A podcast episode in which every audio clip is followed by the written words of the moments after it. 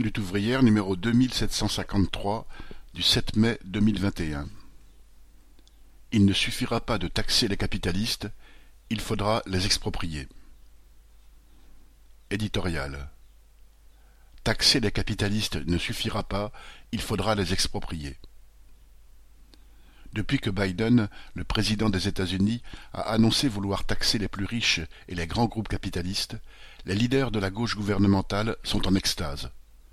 Roussel, le dirigeant du PCF, s'est même exclamé « C'est incroyable, j'ai l'impression qu'il a pris sa carte au PCF. Le plan qu'il met en œuvre est un plan révolutionnaire. » On pourrait en rire si ce n'était aussi triste. Au pouvoir, les partis de gauche ont été incapables ne serait-ce que d'augmenter les impôts des plus riches, et les voilà transis d'admiration pour Biden, le chef de la première puissance impérialiste. Biden n'est pas plus l'ami des travailleurs que ne le sont Macron, Xi Jinping ou Poutine. Il cherche à donner un coup de fouet à l'économie de son pays et aux affaires de la bourgeoisie américaine.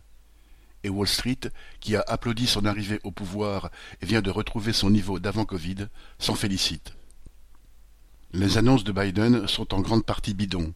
Elles se bornent pour l'essentiel à annuler les baisses d'impôts opérées par Trump et n'entreront en vigueur que si le Sénat les valide.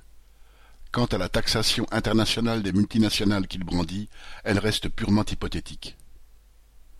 L'enthousiasme des partis de gauche ne fait pas de Biden un socialiste. Il montre seulement le degré d'abaissement atteint par le PS, le PCF ou encore la France insoumise. Le prétendu socialisme des partis de gauche tient désormais en un slogan taxer les plus riches pour mieux partager les richesses. Que les plus riches, la bourgeoisie et les grands actionnaires soient mis à contribution serait bien la moindre des choses. Pour l'année 2020, Arnaud touchera 1,5 milliard de dividendes de ses actions dans LVMH, soit 4 millions pour chaque jour de l'année. Grâce à son paquet d'actions dans L'Oréal, Meyer Bettencourt encaissera plus de 2 millions par jour. Et pendant ce temps, le gouvernement baisse les allocations de plus d'un million de chômeurs. Il mégote sur les salaires des soignants, la formation et l'embauche de personnel. Il fait planer la menace d'une nouvelle réforme des retraites. Il n'y a aucune raison de l'accepter. Satisfaire les besoins des travailleurs exige de prendre sur les profits de la bourgeoisie. Ce n'est pas une question de justice fiscale, car quelle justice attendre d'une société basée sur l'exploitation? C'est là une question de lutte de classe, de rapport de force, de lutte collective. C'est la question de la défense de nos intérêts vitaux, pour laquelle il ne faut pas compter sur un homme providentiel, mais sur nos propres forces. Taxer les capitalistes ne leur retire pas leur pouvoir de nuire. Cela ne leur enlève pas le pouvoir d'exploiter les travailleurs, d'écraser les salaires, d'imposer des conditions de travail de plus en plus difficiles aux uns et de licencier les autres.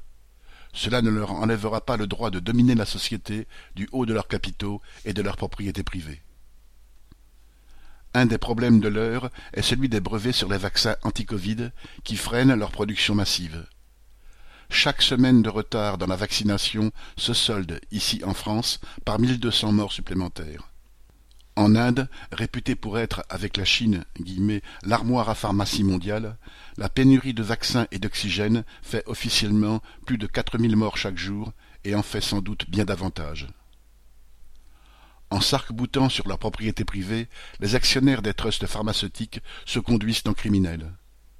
On ne réglera pas le problème en les taxant davantage, mais en les expropriant et en organisant la production de vaccins en dehors de toute loi du profit, en dehors de la concurrence et du marché.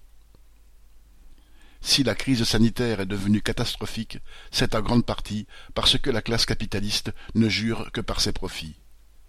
Pour la même raison, elle est responsable du chômage de masse, des inégalités, de la crise écologique et des guerres. C'est encore elle qui nous enfonce dans une crise économique sans fin et nous place en permanence sous la menace d'un nouveau krach financier.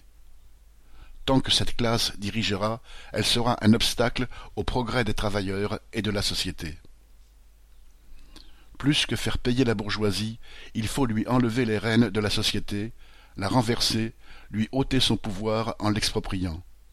Cela a été l'objectif des premières générations de militants qui se sont réclamés du socialisme et du communisme. Il doit rester celui de tous ceux qui visent à l'émancipation des exploités. Le monde ouvrier fait déjà le plus difficile. Il fait fonctionner la société malgré la crise. S'il en est capable, c'est qu'il peut la diriger. Bulletin d'entreprise du 3 mai 2021.